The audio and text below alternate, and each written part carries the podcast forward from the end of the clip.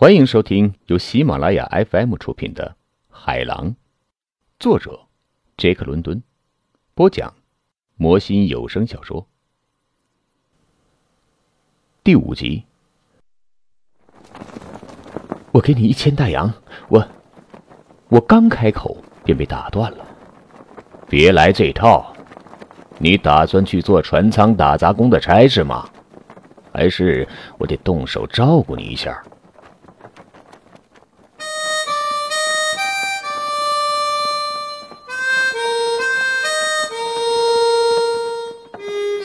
我可怎么办？被暴打一顿，丢掉小命？或许到头来与我的境况毫无益处。我目不转睛的看着那两只凶神恶煞的灰眼睛，他们早把所含的人类灵魂的光明和温暖消磨殆尽。一个人也许在一些人的眼睛里看到灵魂在活动，但是在他的眼睛里是荒凉的。冷漠的、灰色的，像大海一样。想好了吗？想好了。我说。说想好了，船长。你叫什么名字？范伟登，船长。姓什么？汉弗莱，船长。汉弗莱·范伟登，多大了？三十五岁，船长。哦，这下成了。到厨子那里去，把你的差事熟悉一下。就这样，我落入了为朗拉森效劳的境地。不管我多么不愿意，他比我强壮，就这么回事。但是当时这事儿非常不真实，我现在回想起来也觉得一点不真实。对我来说，那永远是一件荒谬的、怪诞的事情，一个噩梦。等等，先别走。我乖乖的站住，没有再往厨房走去。约翰森，召集全体船员来。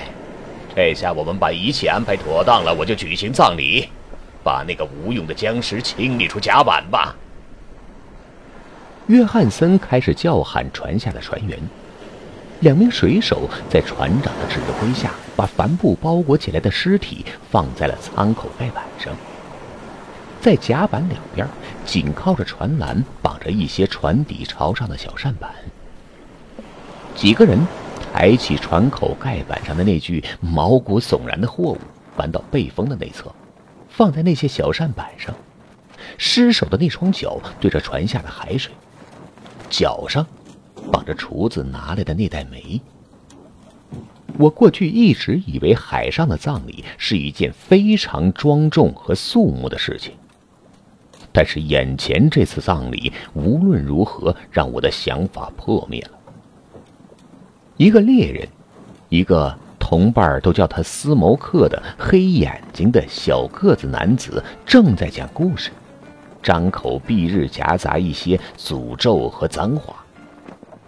这群猎人时刻都会纵声大笑，在我听来像群狼嚎叫或者地狱看门狗狂吠。水手们吵吵嚷嚷地走到船尾。有些在下舱值班的揉着眼睛驱赶睡意，大家都小声的说话，他们的脸上流露出一种不祥的不耐烦的表情。看得出来，他们不喜欢看到这样一位船长带领下出航，一开始就这样不吉利。他们时不时偷看朗拉森，我看得出来，他们对这个人忧心忡忡。朗拉森。走到舱口盖板旁，大家脱下帽子。我把他们看了一遍，二十个人，算上我和舵轮旁边的那个人，统共二十二个人。我好奇不安的打量四周，是有可原谅的，因为我看起来，我的命运将要与他们被紧闭在这个漂浮的小世界上，我不知道要打发多少个星期，甚至多少个月份才能到头。这些水手主要是英国人和斯堪的纳维亚人，他们的脸上都是那种沉重的、呆钝的模样。猎人的样子却不同，面孔更强壮、更生动，线条更生硬，毫无节制的热情流露出来。说来奇怪，我立即注意到。朗拉森的相貌里没有这样的邪恶的印痕。他的相貌一点看不出邪恶的东西。的确，脸上线条清晰，但是线条充满决断、坚定有力。他的样子看起来反倒坦率开朗，而且那种坦率和开朗又因为脸面刮得干净更加明显。我简直不能相信。直到第二件大事情的发生，这张男人的脸就是他刚才在船舱打杂工面前凶神恶煞的一样。就在他开口讲话的时候，海风一阵紧似一阵的吹来，把船舷吹得倒向一边。风在锁具中呜呜作响，像一只野调无腔的歌。一部分猎人焦急地看着高处，背风的那侧。就是那个死人所在的一侧，已经倾倒进海里了。随着帆船从海水里浮起，船身直立，海水便会从甲板上冲过，淹过我们的鞋面，把我们打湿。一阵大雨袭来，每一点雨水像冰雹一样打得生疼。阵雨过后，朗拉森开始讲话。没有戴帽子的海员们随着甲板的起落一起摇来晃去。我记得葬礼的一部分，他说：“那就是身体应该抛进海里，那么把它抛下去吧。”他讲到这里便不再讲下去了。海员们抬起舱口盖板，看上去却有些惶恐、迷糊。毫无疑问。是因为葬礼过于简单了。他对船员们大发雷霆：“把那头抬起来！该死的，你们到底怎么回事？”他们把舱口盖板的一头抬起来，手忙脚乱、可怜巴巴的样子。那个死人两脚在前，落进了海里，像一只狗落入水中一样。他脚上的那袋煤把他坠落下去了。他去了。约翰森，朗拉森勤快的和辛大夫说：“全体船员都在场，让他们先在甲板上待着，把中桅帆和三角帆收起来，好好叠一下，处理停当。我们就要赶上东南风暴了，还是把三角帆和主帆卷起来为好。趁着你们这帮家伙都在这里。”甲板上一时间忙乱起来，约翰森大声的下达命令，船员们把各种船锁该拉的拉，该放的放。这一切在一个陆地上生活的人看来，自然是乱糟糟一团。但是特别让我难忘的是，混乱中的那种无动于衷的情绪。那个死人只是一个插曲，缝在帆布里，拴了一袋煤。一个丢弃事件已经成为过去了，船还要行进，还要工作下去，谁都无动于衷。猎人们听着斯谋克的新故事，哈哈大笑；船员在收放船索，两个海员爬到了桅杆高处，朗拉森根据风向观看天空。那个死人因为放纵而死，草草的被埋葬了。沉入了大海，沉入了大海深处。接下来，大海的残忍、大海的无情和威严一下子涌到了我的脑海里。生命已经变得廉价和俗丽，成了一件卑鄙和难以表达的东西，一种没有灵魂的搅动的淤泥和粘土。我走向迎风的船栏一侧。距离支尾所不远，越过荒凉的墨花飞溅的海浪，注视着那些低矮的雾丘。他们把旧金山和加利福尼亚海岸挡住了。风雨交加的暴风一会儿一阵，我很难看得见那场海雾了。这艘陌生的船只，还有船上可怕的船员，被大风和大海威逼着，不停的颠簸行驶，径直向西南开去，开进了浩渺而孤寂的太平洋水域。您现在收听的是由喜马拉雅 FM 出品的《海狼》。我尽量适应着我面临的新环境。接下来，在这艘捕猎海豹的帆船“幽灵号”上，耻辱和痛苦便是我的家常便饭。那个厨子，船员称他医生，猎人们叫他汤米，朗拉森直呼他厨子，摇身一变成了另一个人。我的身份不同了，这下。他看人下菜碟儿，对待我不一样了。他过去奴颜婢膝，讨好应承，现在却颐指气使，没事儿找事儿。没错，我不再是那个风度翩翩的绅士，像女人一样细皮嫩肉，眼下只不过是一个平平常常、不知分文的船舱打杂工了。他甚是荒唐，非要我称呼他马格利奇先生。他给我派活的举止和做派让我无法忍受。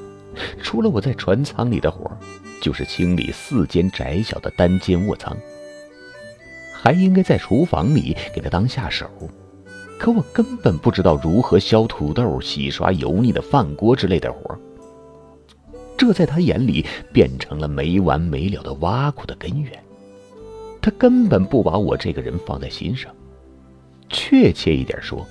根本不把我的生命和过去习以为常的东西放在心上，这是他欣然对我采取的态度的一部分。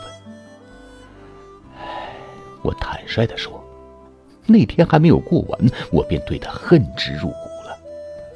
种种厌恶的情感是我有生以来对任何人都从来没有过的。这第一天，让我尤其难以熬过去。实际情况是，幽灵号一直在收缩翻棚。像这样的行话，我是后来才明白的，以便穿过马格利奇先生所说的怒吼的东南大风。五点半，在他的指挥下，我把餐桌搬在船舱里，把风浪天使用的大碟子摆上，然后把茶和熟食从厨房弄过来。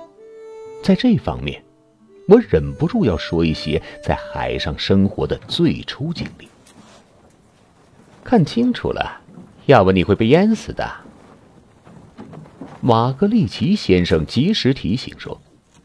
这时，我一只手拿着茶壶，另一条胳膊的腋下夹着几条新烤的面包，正要走出厨房。一个猎人，名叫亨德森，高高的个子，一副吊儿郎当的样子。这时，从桶舱向船尾走去。朗拉森在船尾楼上吸着一只掉在嘴里的雪茄。他要来了，赶快躲开！厨子喊叫起来。我一下子站住了，根本不知道要发生什么。只见厨房门砰的一声关上了，接着我看见亨德森像疯子一样跳上主船索，从内侧蹭蹭往上爬。眨眼功夫，他的脚就比我的头高出去一大截。我还看见一排大浪打着滚儿，冒着白沫，高吊在船栏的上方。我就在这浪头的下面。我的脑子没有反应过来，一切都发生的那么新鲜，那么古怪。我只知道我处境不妙，可是仅此而已。我一动不动地站着，一时不知所措。这时，朗拉森从船尾楼大声喊道：“赶快抓住点什么东西！你，汉普！”可是，一切都来不及了。我跳向船索那边，希望可以抓住船索。可是那个大浪头向我劈头盖脸的打来，此后又发生了什么，简直成了一锅粥。我置身大水下面，喘不过气来，快把我淹死了。我两腿不听使唤，打了一个滚又一个滚，早不知道滚到哪里了。好几次我撞在了很硬的物体上，有一次结结实实的把我的右膝盖碰坏了。然后，大水好像突然退去了，我又可以在自由的空气里呼吸了。我刚才被大水冲到了厨房的前边，绕过桶仓升降口扶梯，从上方船侧滚到了船尾排水口。我的膝盖受了伤，疼痛不已，我无法把全身的重量压在上面，或者，至少我觉得我不能把身体重量压在上面。我确切感觉到我的腿折了，但是厨子就在我身后。从处于下风口的厨房门口大声喊叫：“喂，说你呢，你不能一整夜都躺在那里吧？茶壶哪里去了？扔进海里去了吧？要是你的脖子还没摔断，那才是活该呢。”我挣扎着站起来，那把大茶壶倒是还在我的手里。我一瘸一拐地走到厨房前，把茶壶递给他。但是他大发脾气，气势汹汹，不知是真的还是装出来的。哦，你要不是笨蛋，就算我瞎眼。我倒是很想知道，你到底能干什么啊？你到底能干什么？连一壶茶都送不到船尾，非把茶水洒了才高兴。这下我又得再烧一壶了吧？哈啊！你还好意思哭鼻子？他又向我撒气了，火气更大了。就因为你碰了一下你可怜的小腿，妈妈的可怜的小乖乖。我没有哭鼻子，不过我的脸也许很难看，疼得面目全非。但是我强打起我所有的精神，咬紧牙关，从厨房到船舱，一瘸一拐地跑前跑后，没有再遭受横祸。这次飞来横祸。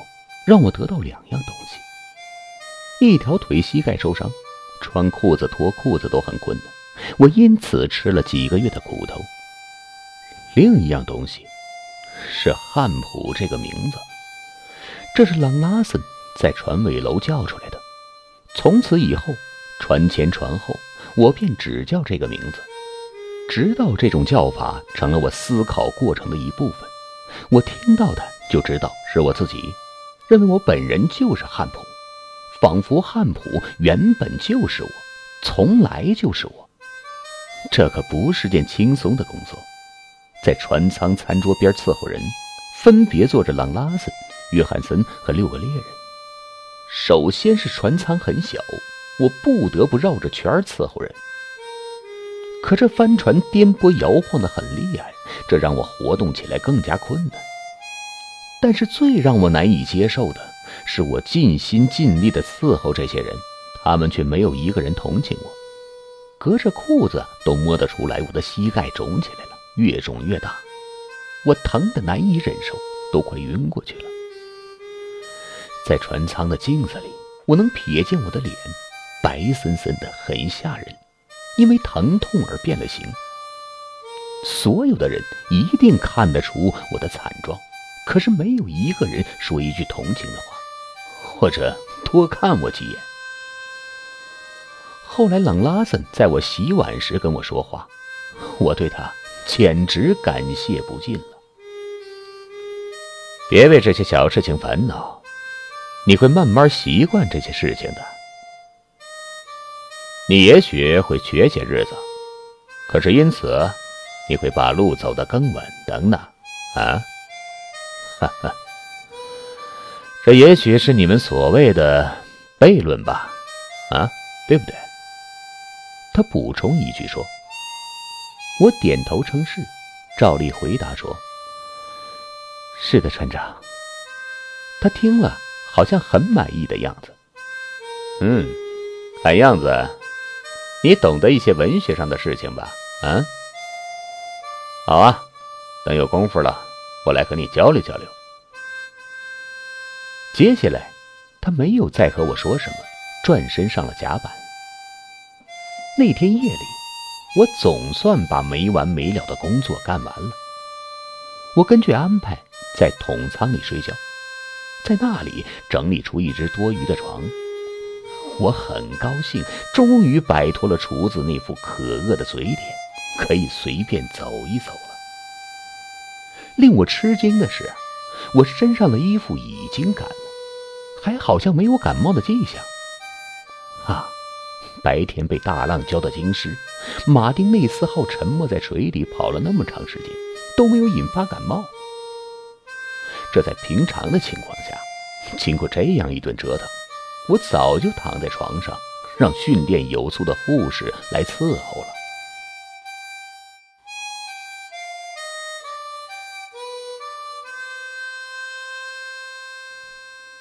听众朋友们，本集播讲完毕，感谢您的收听。